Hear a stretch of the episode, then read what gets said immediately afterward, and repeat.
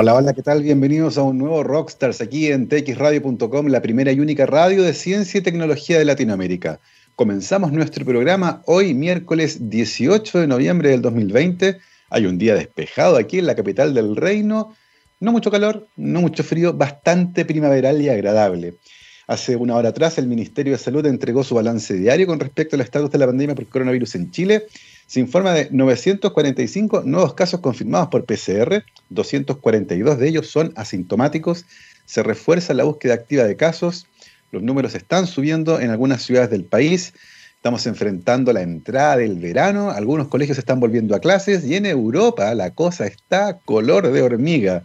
Así que afirmarse, el día de hoy también se comunica lamentablemente el fallecimiento de otras 14 personas producto de esta enfermedad, llevando el total del país a 14.897.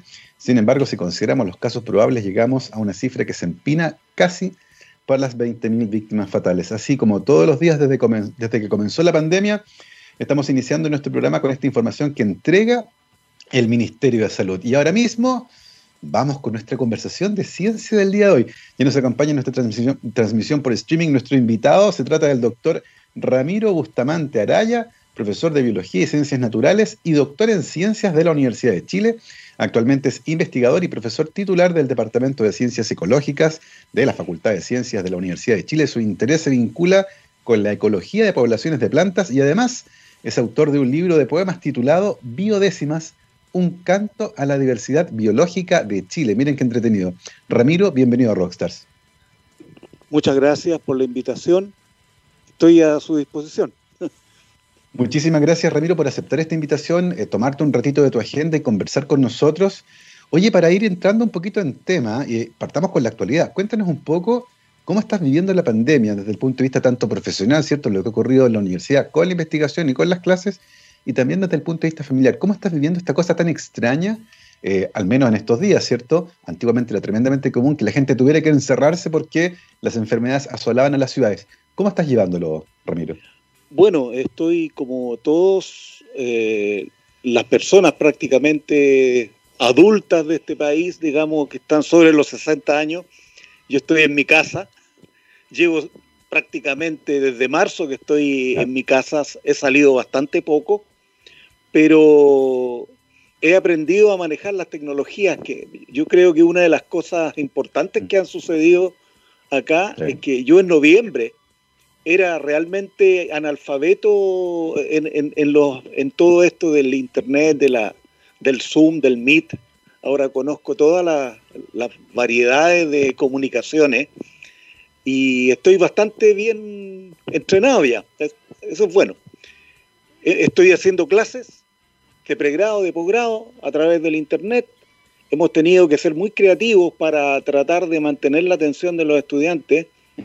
Y bueno, uno se acostumbra siempre a todo. Ya. Estoy adaptado y como que me está costando salir de la casa. el síndrome de la cabaña, ¿cierto? Uno está tan cómodo al y ¿para qué voy a salir si tengo todo aquí, tengo internet, ¿cierto? Una de las cosas que vamos a enfrentar cuando eventualmente aparezca una vacuna. Y una cosa interesante que decías recién, ¿cierto? Esto de hacer clases eh, en medios digitales, por Zoom, por Meet, qué sé yo, porque tu carrera parte justamente como profesor de biología y ciencias naturales en la sala de clases. Eh, cuéntanos un poco eh, de esa experiencia.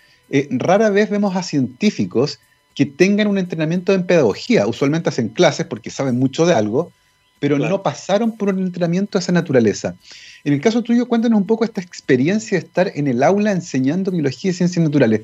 ¿Cómo viviste ese proceso y, y cuánto cambió el aula y nuestra forma de enseñar esas materias, por ejemplo, en 15 o 20 años?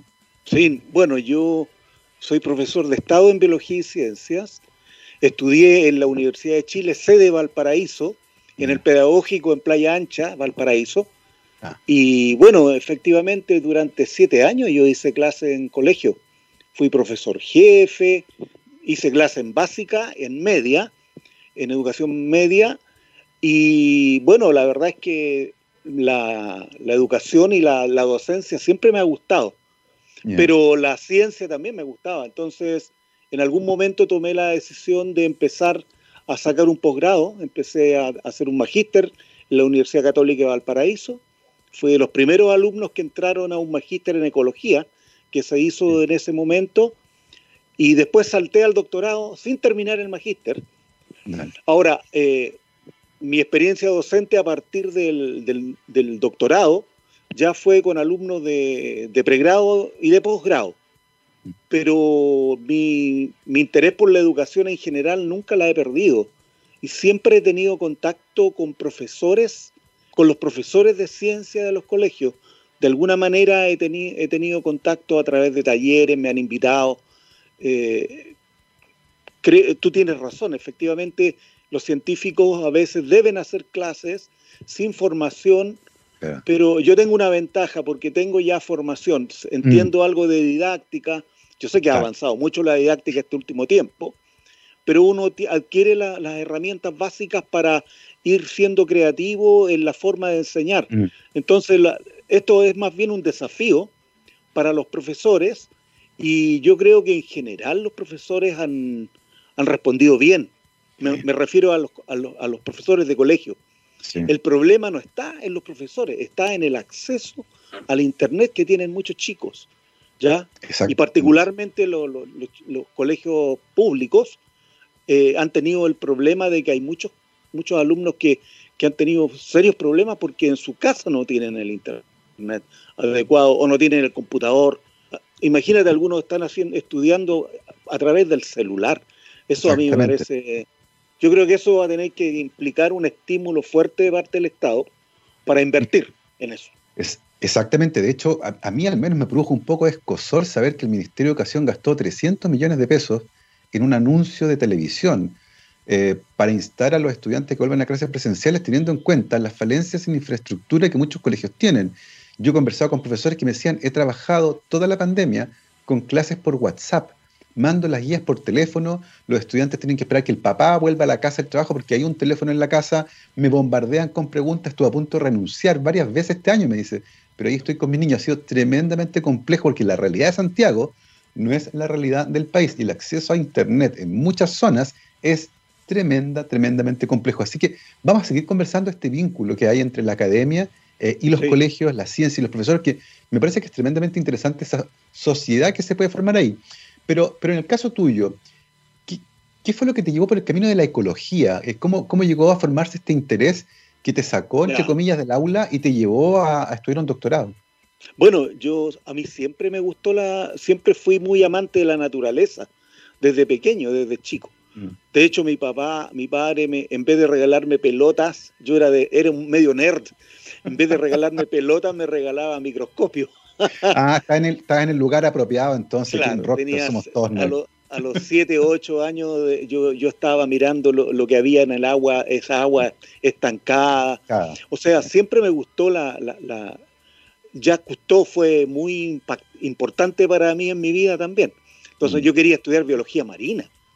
Lo que pasa es que yo llegué a la pedagogía por un accidente terrible que pasó en este país, por el golpe de Estado. Claro. ¿Ah?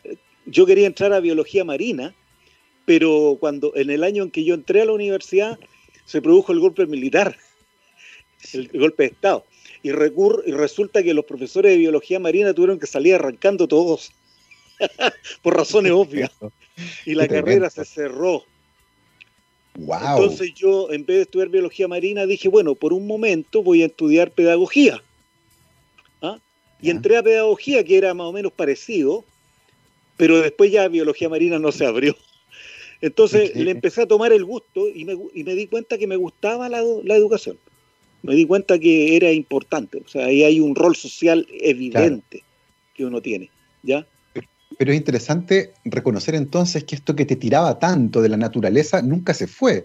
Porque cuando pudiste, te fuiste a hacer el doctorado en, ecología. Cuéntanos un poco esa transición de dejar la sala de clases, haber trabajado como profesor en colegio, tú nos dijiste, hice clases en ciencia básica, en ciencia media, fui profesor jefe y volviste a la universidad ahora para formarte en un doctorado en ecología. ¿Cómo fue esa experiencia? ¿Con qué cosas te encontraste? ¿Qué preguntas interesantes comenzaron a surgir en ese camino? Bueno, fue muy traumático. ¿eh? porque yo estaba muy involucrado con mis estudiantes. De hecho, me costó mucho decirles. Yo era profesor jefe de un tercero medio en Valparaíso y estábamos en viaje de estudio y, yo sabía que en marzo yo me iba a Santiago a, sacar el doctorado y tenía que decirles. fue muy doloroso para mí. Afortunadamente me entendieron, o sea, me, comprendieron los muchachos, me hicieron una fiesta de despedida, todo lo que, bueno, en su, en su juventud y seguramente me querían harto los cabros. Entonces yo pasé, ahora soy muy amigo de ellos, de, de, estos muchachos soy muy amigo. Eventualmente me invitan a juntarnos una vez cada dos años, a Valparaíso me, me invitan y yo voy donde ellos, ¿ya? y recordamos los tiempos en que yo era profesor jefe. Bueno, siempre conversamos de eso, pero además todos estos tipos son ya cuarentones, tienen su, su carrera, médicos, abogados, etcétera. Entonces, es muy interesante porque yo no he perdido las raíces. Pero insisto, yo desde creo que desde la academia yo puedo hacer mucho. De hecho, he escrito algunos libros para educación media libros de ecología para, educación media. Hemos participado cada vez que cada vez que yo que me piden yo participo en perfeccionamiento docente, ¿ya? Para los profesores de colegio. Eso me parece súper interesante. En algún momento me tocó participar en un taller sobre perfeccionamiento docente para profesores de ciencia de colegio y se discutía mucho esta suerte de brecha que hay entre la academia, la ciencia chilena, por ejemplo, y los profesores de colegio de ciencia y están tratando de buscar eh, vínculos más efectivos para poder colaborar. Eh, ¿Cómo visualizas tú ese aspecto? Porque ciertamente un científico, meterle una sala de clase, hacer, eh, clase de ciencia en ciencia básica, no tiene sentido, porque no, tiene las herramientas ni de didáctica ni de pedagogía. Pero sí podría ser un muy buen aliado del profesor a la hora de poder transferir contenido. ¿Cómo, ¿Cómo, lo ves tú que estuviste en, las dos, en los dos frentes? ¿Cómo visualizas esa posible alianza entre los científicos que están en la academia y el profesor que está en una sala de clase? Bueno, primero que nada hay que reconocer que los profesores están tapados de pega. O sea, es muy complicado que ellos tomen iniciativas de manera de que a la salida del trabajo vayan a, un laboratorio. O sea, mm. yo te digo que las veces que yo he estado en contacto con los profesores, todos los profesores me piden su, me piden correo electrónico, ya, y después nunca establecemos el contacto, porque están superados. Entonces, yo creo que una manera, y, eso se hizo en algún momento en, desde el ministerio, una forma interesante de establecer la conexión es a través de estadías, que los profesores, por ejemplo, tomen una estadía de dos meses, tres meses en el laboratorio de algún profesor, en algún área que a ellos les interesa, y, y ahí habría una, una, una alimentación recíproca, yo diría, entre el profesor y el científico y el científico al profesor de manera, imagínate que los que lleguen con una unidad docente o didáctica en el área de la biología molecular, por ejemplo, con conocimientos actualizados, o en ecología, porque la verdad es que en ecología lo que están enseñando los profesores en el colegio, tengo que decirlo, está muy atrasado. Claro. Está muy, Y de hecho, de hecho, todos los ejemplos que se hacen en ecología son ejemplos del hemisferio norte. Y nosotros tenemos un desarrollo científico bastante grande. Sabemos lo que existe en nuestro ecosistema, en el bosque maulino, el bosque, el bosque patagónico, el, el matorral mediterráneo, el conejo. O sea, hay muchos ejemplos que uno podría tomar desde nuestra propia naturaleza y no la tomamos porque no, los profesores no han tenido la oportunidad de conectarse con nosotros para actualizarse. Exactamente, y una tremenda, tremenda oportunidad ahí. Sí, yo veo que esa sería como una forma, pero para eso tienes que mantenerle la pega al profesor. Exactamente. Tienes que mantenerle el sueldo y alguien tiene que reemplazarlo. Exactamente, exactamente. Y, pero, es interesante que se empiecen a, a, visibilizar estas iniciativas, porque ciertamente, y tú lo decías, los profesores el día de hoy tienen una cantidad de tiempo en el aula que es gigantesco, que incluso en muchos casos les impide actualizar sus clases porque ya no dan más. Y es súper importante que empecemos a hacer esos cambios para poder garantizar no solo que hagan clases en buenas condiciones, sino que además puedan tener la oportunidad de perfeccionarse. Y, en el caso tuyo, Ramiro, esto de la ecología, ¿cierto? Uno dice, ecología es un área gigantesca, que tiene un montón de vertientes distintas y áreas de interés diferentes. En el caso tuyo, ¿cómo se fue forjando este interés en particular, por ejemplo, por las familias de plantas, por, por cómo coexisten, por cómo, cómo fue ocurriendo eso en el tiempo? Bueno, lo que pasa es que, bueno, hay un concepto que, muy, que está muy de moda actualmente, que es la diversidad biológica o la mm. biodiversidad, ¿no es cierto? Eh, de hecho, digamos, la ecología es la ciencia que estudia la biodiversidad en distintos niveles, estudia especies, poblaciones, comunidades, y la distribución y la abundancia de la biodiversidad. Entonces, tú puedes llegar a la ecología, a mí me gustaban las plantas, me gustaban, me gustaban los insectos, me recuerdo mucho, y uno podría, podría haberme quedado en la taxonomía, porque también tú puedes quedarte en la identificación de especies. Pero eso no era suficiente, por lo menos para mí, porque a mí me interesaba, por ejemplo, cómo los insectos, los gorgojos, se comían las semillas de la, que guardaba la, señora en, el, en, la cocina. Entonces tú te das cuenta que hay eventos muy cotidianos que te conectan directamente con procesos ecológicos. De hecho, bueno, eh, el, el problema del coronavirus es un problema ecológico. ¿ah? Es, es, ecología en marcha. O sea, yo trato de, ahora con el coronavirus, trato de ejemplificarlo para poder ilustrar, ¿no es cierto?, cómo las especies se dispersan, si pueden hacerlo. O sea, tenemos una especie que es capaz de dispersarse. Entonces, la ecología es una disciplina que está, si tú tienes el ojo, tú la puedes ver en todas partes. ¿ya? Desde el momento en que tienes plantas en tu jardín, y empiezas a estudiar, ves cómo las abejas, ¿no es cierto?, empiezan a, polinizar una planta, una flor, o cuando de repente las abejas nativas empiezan a desaparecer y aparecen estas, estas abejas exóticas, ¿no es cierto? Tú te das cuenta, o sea, lo que yo quisiera es que mis estudiantes y los ciudadanos de este país, no necesariamente siendo ecólogos, sean capaces de percibir cómo la naturaleza está, está fluyendo ahí, está, mm. ¿me entiendes? Está susurrando permanentemente, te está entregando elementos. Entonces, lo que a mí me interesó fue profundizar más aún. Eso es lo, bueno, a mí un artista, por ejemplo, se interesa también en la naturaleza, ¿te fijas? Pero él hace una interpretación personal. Yo en la, me interesa la naturaleza y quiero entender cómo funciona. Y en ese momento tú, marcas tu interés hacia, hacia estudiar la distribución y la abundancia de la biodiversidad, que en el fondo es la, es la ecología. Mm. La ecología estudia eso y además estudia la evolución de los fenómenos. Lo que mencionas es, fundamental porque muchos vivimos sin una conciencia clara de lo importante que es nuestra relación con el ambiente. Y el día de hoy, no solo el coronavirus, sino que la crisis climática nos está desafiando esa comprensión y está haciendo que sea cada vez más urgente que las personas la comprendan.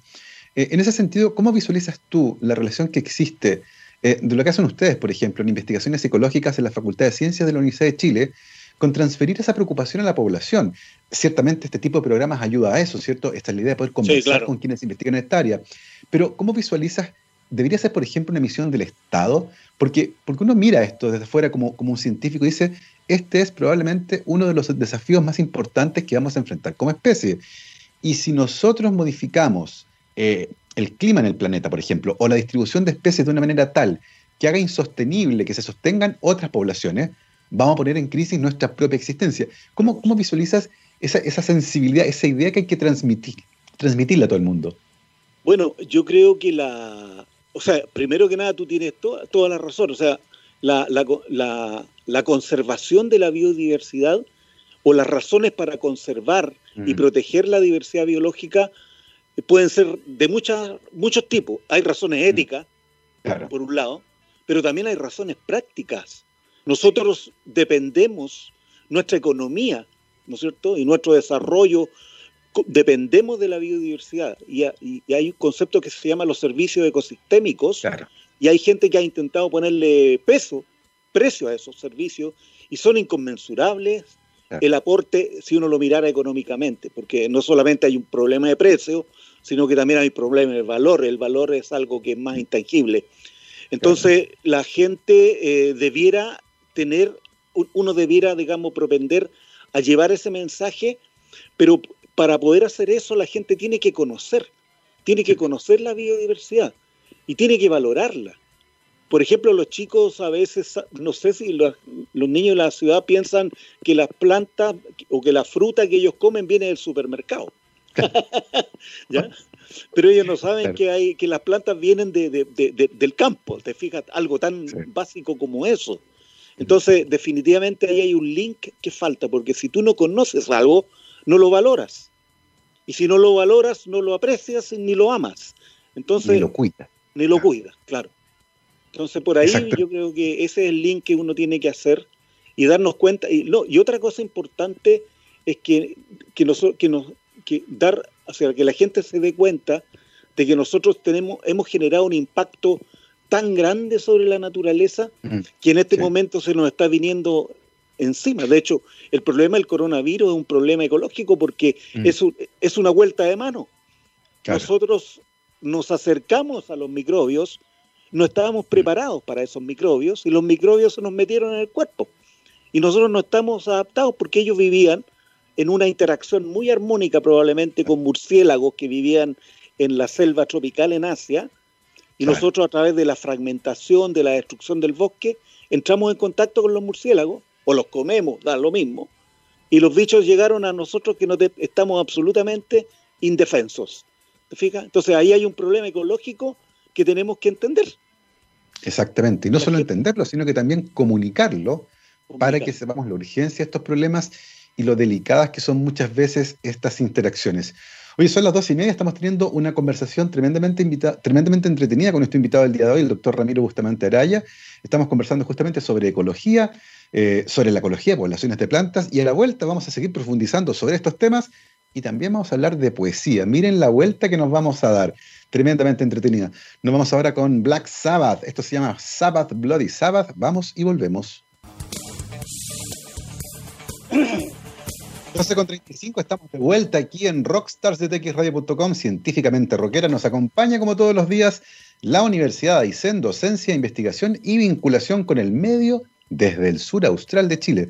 Para más información visiten www.uaisen.cl y cada semana además iremos conociendo historias de investigación en el extremo sur de Chile de la mano de sus investigadoras e investigadores. Y el día de hoy conversamos con el doctor Ramiro Bustamante Araya, profesor titular del Departamento de Ciencias Ecológicas de la Facultad de Ciencias de la Universidad de Chile. Estamos conversando sobre su interés en la ecología de poblaciones de plantas, pero él también es autor de un libro que se llama Biodécimas, un canto a la diversidad biológica de Chile, poesía biológica.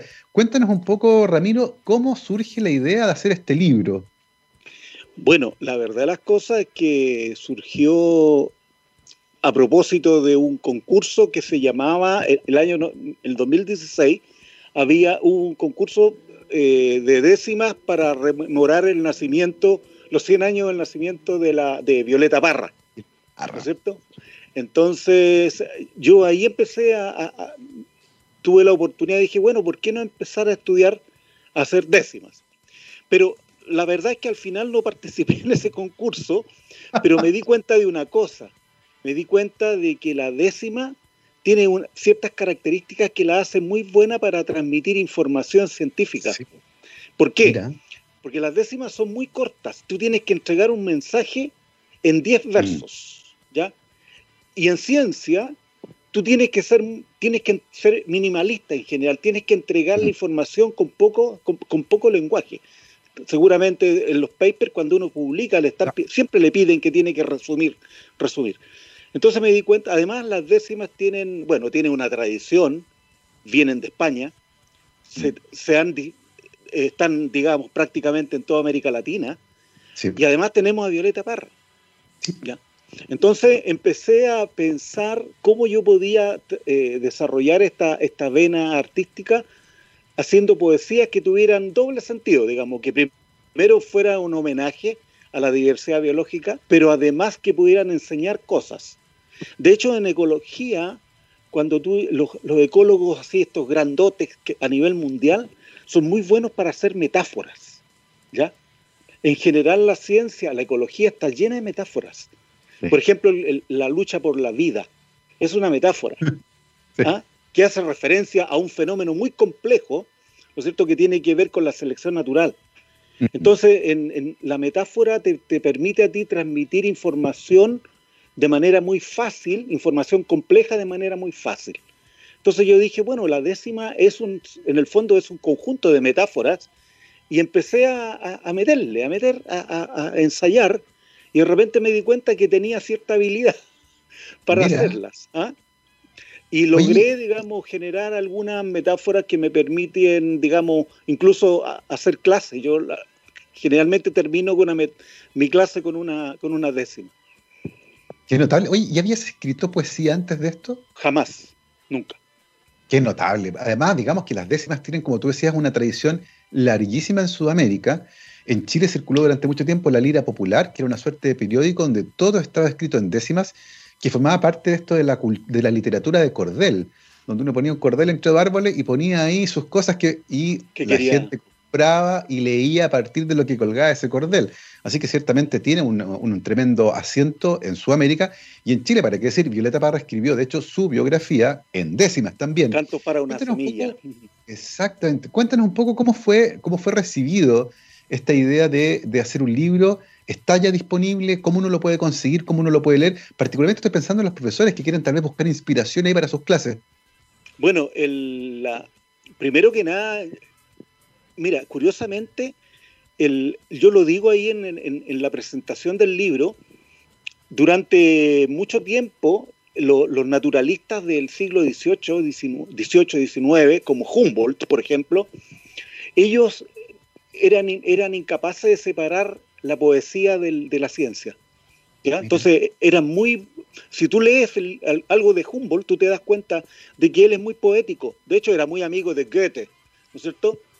Pero esta idea de, la ciencia y, el arte y la poesía como que se fue perdiendo en el tiempo, se fue separando. Entonces mm. ahora, por ejemplo, es muy raro que un científico haga poesías. Mis colegas me ven como un bicho raro. ¿Ah? Ahí va el poeta. Sí, pero espera, pero fíjate que Humberto Maturana rescata con mucha fuerza esta idea de la emoción y la razón. Entonces, hay raíces desde el punto de vista histórico que justifica con mucha, digamos que justifica con mucho mm. sentido la, posibilidad de hacer ciencia y poesía. Entonces yo...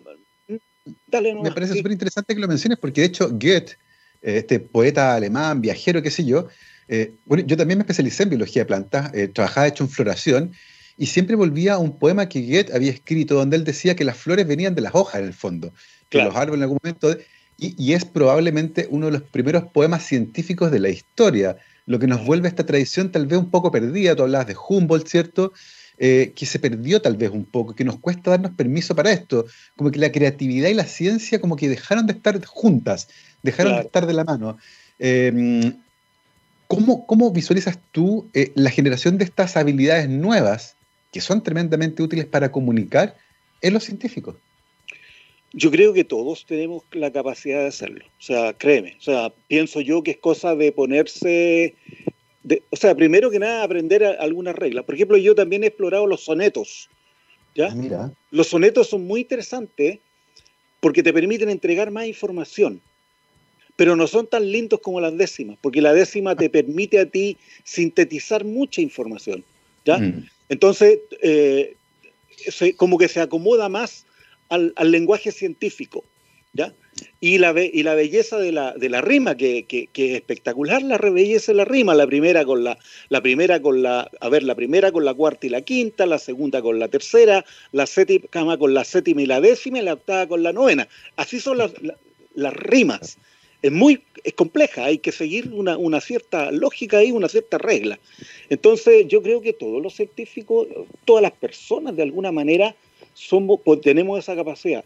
Ahora, nosotros, ya que estamos, muchos que estamos ya adultos, ya muchos la pierden, entonces en los niños hay que hacerlo. Yo, yo creo que, los, que con los niños hay que empezar a trabajar porque al final después a ti te da cosa, como que te da, te da pudor, digamos. Ah, ¿cómo yo, científico, voy a hablar de la, de la biología molecular a través de décimas? Es que, siendo algo tan serio como la biología molecular, por ejemplo, ¿cómo la voy a llevar a algo tan trivial? Por, como la... Existen todos esos prejuicios, yo creo. ¿ah? Entonces yo creo que hay que romper esos prejuicios y, y, volver a Maturana. Maturana dice que la ciencia, el método científico, ¿no es cierto?, tiene dos, dos partes. Como dice, el acto poético de encontrar una pregunta y buscar una respuesta, ¿no es cierto?, acerca del mecanismo que hace que las cosas funcionen. Y después el acto ingenieril de llevar a cabo la puesta a prueba de esa pregunta y esa, y esa explicación que doy. Entonces, nosotros los científicos, como me dijo Maturana, para, me, escribió algo en el libro, me dijo, los científicos tenemos que ser poetas e ingenieros. Si no somos poetas, no somos buenos científicos. Eso es lo que me dijo Humberto, que es, fuerte. La Maturana, bueno, entonces yo creo que sería muy bueno que nos diéramos permiso nosotros a, explorar estas posibilidades. Y, ¿y, tú quedaste contento con, el resultado? Porque vislumbro que vienen más cosas. Hablaste de soneto. Cuéntanos un poco cómo se viene el futuro, particularmente en esta área. Bueno, tengo, tengo un libro que está listo, lo tengo listo. Se llama Geodécimas. Las geodécimas un canto a la geodiversidad de Chile. Le, canto a los ríos, a los temblores, a los terremotos, a los tsunamis, al desierto, a las rocas. ¿Te cachai? Entonces, eso. Eh, y además, eh, bueno, por supuesto que la, situación social también me ha hecho mm. escribir del coronavirus, del estallido social, mm. de la constitución, de la nueva constitución. Eh, tengo poesías de Violeta Parra, de Víctor Jara, del pueblo mapuche, de filosofía. Porque, sí, porque me, gusta porque eh, también termina con esta idea de que los científicos solo hacen una cosa, las científicas y los científicos. Solo saben estar en un laboratorio, además están encerrados con delantal, eh, y, y, le da un perfil distinto, ¿cierto? Además son creativos y pueden escribir poesía, además de un montón de otras cosas, ¿cierto? Entonces, sirve además como este vehículo para sacarse la idea de la representación que uno tiene en la cabeza del investigador o de la investigadora, ¿cierto? Personaje serio, adelantar, encerrado en un laboratorio, que solo se hace preguntas súper complejas sobre el mundo. Eh, y no, pues acá vemos un personaje que es más complejo y que también tiene un lado artístico, eh, algo que me parece tremendamente interesante. Eh, y, en el caso tuyo, además, has llevado un equilibrio entre este lado artístico, las décimas, los sonetos, mezclar poesía con ciencia, ahora la geodécima, eh, y también ciertamente tu interés académico, la investigación en las preguntas relevantes sobre las poblaciones y ecología de planta. Eh, en particular en esa área, em, ¿dónde están tus preguntas relevantes el día de hoy en términos de investigación científica? ¿Qué, preguntas son las que te quitan el sueño? Bueno, mira, eh, yo he ido derivando con el tiempo, yo, efectivamente yo trabajé en ecología de poblaciones de plantas, demografía, fecundidad, por ahí partió mi, mi, tesis doctoral, ¿no es cierto? Y después he ido yo derivando hacia las especies exóticas, hacia las especies invasoras. O sea, yo, mi, mi área ahora de desarrollo está en la, ecología de las invasiones biológicas, ¿ya? particularmente plantas. Oye, bueno, un área tremendamente interesante, porque uno mira, por ejemplo, en la carretera los dedales de oro. Por supuesto. De hecho, el dedal de oro es una de mis plantas favoritas y le tengo un par de décimas también en, en el libro. Que, además tengo entendido que tiene una historia súper interesante que la trajo una, mujer californiana que la echaba de menos, ¿cierto? Y, y en Chile se hallaron súper bien y hoy día están por todas partes, ¿no? Bueno, de hecho, digamos, la, la mayoría de las especies que se transforman en invasoras llegan con la gente porque las personas tenemos como la, la, compulsión de traer nuestro, nuestro terruño, pues. Entonces, desde Europa, desde Europa llegaron especies eh, europeas también acá para que la gente pudiera recordar o rememorar lo que ellos hacían en su ambiente natural. De hecho, el conejo, que en la zona central de Chile es súper abundante, lo trajeron porque algunas personas echaban de menos sus días de caza en Europa, cuando iban a cazar conejos.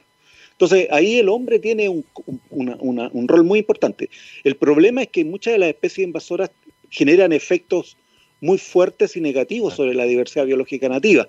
Por lo tanto, se transforman en una amenaza al cambio global, a la biodiversidad. ¿ya? Entonces, por ahí también yo estoy estudiando, por ejemplo, los límites a la distribución geográfica de las especies. ¿Hasta dónde pueden expandirse?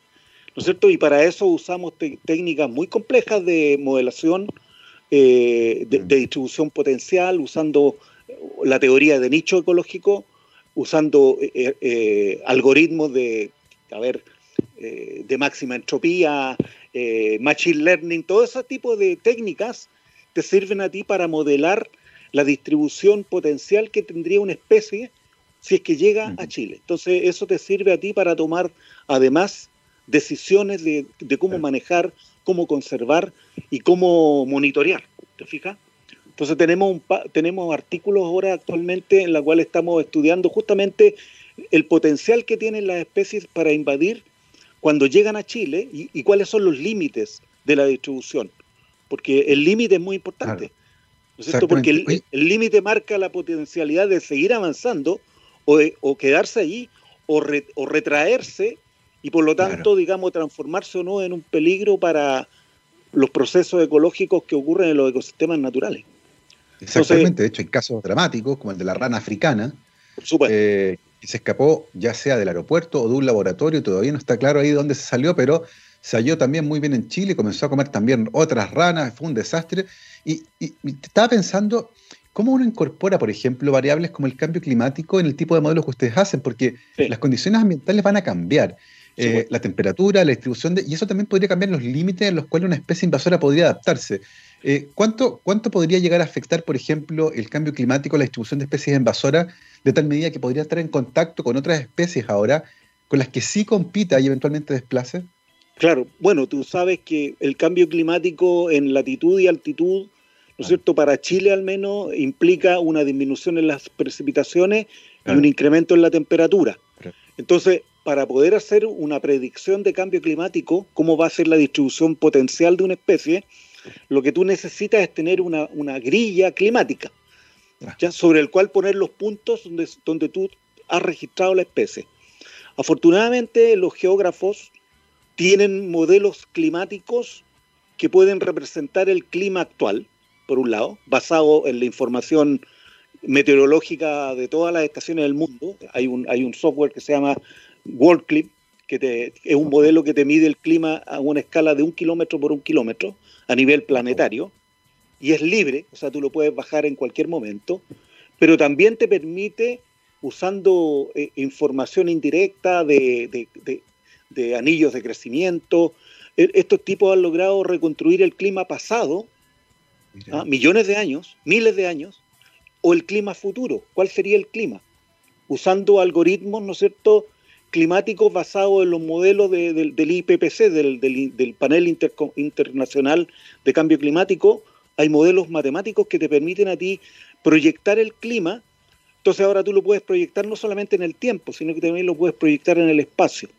Entonces, si tú colocas los puntos de ocurrencia de actual con, esta grilla climática futura, tú podrías encontrar puntos de, de hábitats equivalentes a lo que hay ahora y podemos nosotros saber si la especie va a expandirse, se va a mantener o se va a mm. retraer. De hecho, eso es, hay mucho trabajo de investigación. Tengo varios alumnos de doctorado que han, eh, sus tesis las han hecho, digamos, pensando en el cambio climático asociado a la distribución geográfica de las especies nativas y, por supuesto, también de las especies exóticas. Es tremendamente interesante el análisis, eh, permite anticipar eventualmente lo que podría llegar a ocurrir eh, y, justamente hablando de anticipación, uno sabe, cualquier persona que haya viajado al extranjero, sabe que a la vuelta el SAC le va a preguntar si trae semillas, partes de plantas o animales en el equipaje. Y usualmente uno dice, pero ¿para qué hacen esto? Eh, y parte importante tiene que ver con eso, evitar la introducción de especies exóticas en nuestro país que pueden competir con las especies endémicas y eventualmente desplazarlas, comérselas, comerse su alimento, qué sé yo. Eh, en ese sentido, ¿cómo visualizas tú la toma de decisiones y las normativas que tenemos para tratar de evitar la existencia de esta problemática, es decir, la introducción de especies exóticas, ya sea de plantas o de animales e insectos? Mira, yo el año 2004, en el año 2003, hicimos el primer simposio de invasiones biológicas en Chile. ¿Ya? Era yo con dos colegas y un estudiante de doctorado, que en ese momento habían tres o cuatro personas interesadas en el tema de las invasiones biológicas en Chile. ¿Ya? En ese momento no existía ninguna regulación desde el, ministerio alguno. ¿ya? Ahora, han pasado 15 años, más o menos, y hemos tenido un avance sorprendente. O sea, de partida, digamos, ya el problema de la especie invasora está absolutamente reglamentado a través del SAG, de CONAF y a través de un montón de regulaciones, y hemos avanzado mucho en investigación. Entonces nosotros tenemos, yo creo que nosotros tenemos una buena posibilidad, a pesar de que falta todavía, estamos muy atrás comparado con otros países del mundo, ¿ya? Si tú ves, por ejemplo, pero el problema es que, los, por ejemplo, Nueva Zelanda, que es el país, uno de los países que ha sufrido más invasiones biológicas, mm. prácticamente todos los vertebrados, los mamíferos son exóticos, no hay mamíferos nativos allá porque la isla estuvo muy ahí, esta era una isla. Ellos tienen una política de, bioseguridad nacional. El, tema de la bioseguridad y las invasiones biológicas es un tema muy interesante porque te, te pone el tema de las invasiones biológicas como un problema de Estado. Y, todo, y todo el Estado de, los países, digamos, desarrollan acciones para monitorear, prevenir y controlar el movimiento de especies exóticas que es inevitable. Definitivamente nuestra agricultura está basada en especies que no son de aquí, los árboles frutales, ¿no es cierto? Pero eh, nosotros no sabíamos hasta hace mucho tiempo las consecuencias y ahora las estamos sabiendo cuáles son los impactos. Entonces, existe en este momento una cierta normativa que está bastante avanzada comparado con otros países de Latinoamérica, pero estamos atrasados respecto de eh, otros países. De hecho, fíjate que hace 20 años atrás los botánicos, cuando iban a terreno, no, no colectaban especies exóticas, no les interesaba. Ah, claro. Y los europeos tienen bases de datos con especies exóticas de hace más de 400 años. Entonces, ha cambiado mucho. Entonces, el botánico, los botánicos del siglo XXI tienen que tomar las especies que hay en el lugar, sean nativas o exóticas, para poder ir juntando información que te permita a ti poder generar estos modelos ¿no es cierto? Y poder ayudar a las autoridades a tomar medidas de control, mitigación, anticipación. Todo va a depender, digamos, de la, del estado, del conocimiento que tú tengas de, esos organismos. Claro, y para eso es esencial tener buenos datos. Si nadie recolecta, nadie tiene, nadie tiene pistas con respecto a lo que puede estar ocurriendo, ciertamente no se va a hacer nada al respecto. No se va a hacer nada, Por eso es tan importante tener información de buena calidad que permita orientar a las políticas públicas en este sentido. Oye, Ramiro, y volviendo a tus orígenes, eh, ¿Cómo visualizas tú hoy día la relación con el aula, eh, pensando en tu origen como profesor de ciencias en el colegio, ¿cierto? Con estudiantes de enseñanza básica y enseñanza media. Eh, y luego de recorrido un camino en la investigación científica, donde uno también ciertamente hace docencia, porque forma estudiantes de pre y posgrado. Em, ¿Cómo visualizas de lo que hablamos al principio? tú hablas de pasantías y todo, pero esa, esa contribución más de fondo que tal vez desde la ciencia se puede hacer a las profesoras y profesores de colegio para tratar de apoyarlos en esa misión tan compleja que tienen, que es formar eh, el pensamiento científico en los estudiantes de colegio? Bueno, afortunadamente en este momento la Facultad de Ciencia, yo no sé si tú sabes, mm. tiene las carreras de pedagogía, la Facultad de Ciencia y la Facultad de Filosofía tienen carreras de pedagogía, de matemática, física, biología y química. Bueno, mm. ahí tenemos nosotros una manera mm. eficiente de mediano plazo para formar profesores que hagan la diferencia. ¿Cierto? Profesores que se han formado en una facultad de ciencia con, donde se practica la investigación, mm. ¿cierto? Y además la facultad de filosofía le, aporta el componente social, filosófico y sociológico. Entonces, ese es un, un, elemento que a mi juicio es práctico. Ahora, yo personalmente, yo trato de hacer lo que puedo. O sea, por ejemplo, la, profesora Hortensia Morales, no sé si ustedes la conocen, de la Facultad de Ciencias, ella trabaja allá y estaba a cargo de la difusión y ella se contactaba, se, ah, contactaba con colegios y los colegios me, invitaban a mí. Y yo iba a hablar con los chicos, me juntaba con ellos, me costaba mucho la disciplina, eh, eh, es muy difícil de manejar. Pero con un poco de paciencia lograba llamarles la atención, ¿no es cierto? Y podía entrar, digamos, a conversar con los profesores y con los chicos. Ese, es un trabajo que a mí personalmente me, me, satisface mucho, pero lo encuentro que es un granito de arena. Creo que a través de la pedagogía, en biología, mm. y, cómo poder difundir eso hacia los, otros pedagogías, establecer conexiones con el pedagógico, que está tan mm. aislado. Exactamente. Está tan aislado y que está, tan, eh, está más atrasado en, el conocimiento científico. Afortunadamente ahora hay colegas nuestros que están trabajando en el pedagógico, ¿ya? Con, su, con doctorado y cosas que pueden ir actualizando, pero sería muy interesante establecer una, una conexión, unas redes de interacción entre pedagógicos. ¿ya? Y ahí hay una, un efecto multiplicador.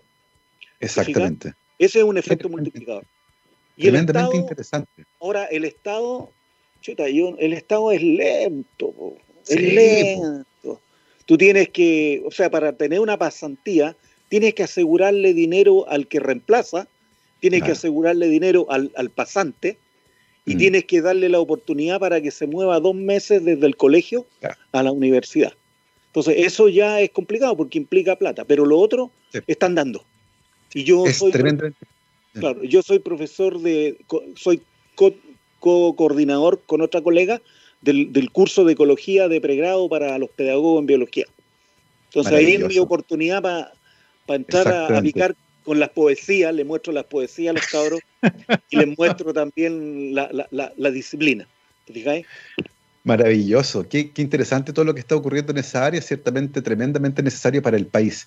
Oye, Ramiro, pasa lo que nos ocurre siempre, tan entretenida la conversación que se nos fue volando, ya es la una de la tarde, se pasó el tiempo rapidísimo aquí en Rockstars lo que es prueba de una amena conversación. Te queremos dar las gracias por habernos acompañado y desearte la mejor de las suertes con lo que se viene. Muchísimas gracias. Ya, muy amable, muchas gracias.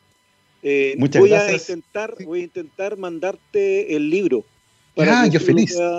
Lo, puedan difundir porque esto, eso fue pagado por el Estado de Chile, así que es gratis. Maravilloso. Vamos a estar a la espera entonces de las biodécimas, un canto a la diversidad biológica de Chile. Eh, libro del que, entre otras cosas, estuvimos conversando el día de hoy con el doctor Ramiro Bustamante Araya, profesor titular del Departamento de Ciencias Ecológicas de la Facultad de Ciencias de la Universidad de Chile. Nosotros ahora nos vamos, como siempre, con nuestro especial de All You Need Is Rock, hoy día con una banda esas clásicas.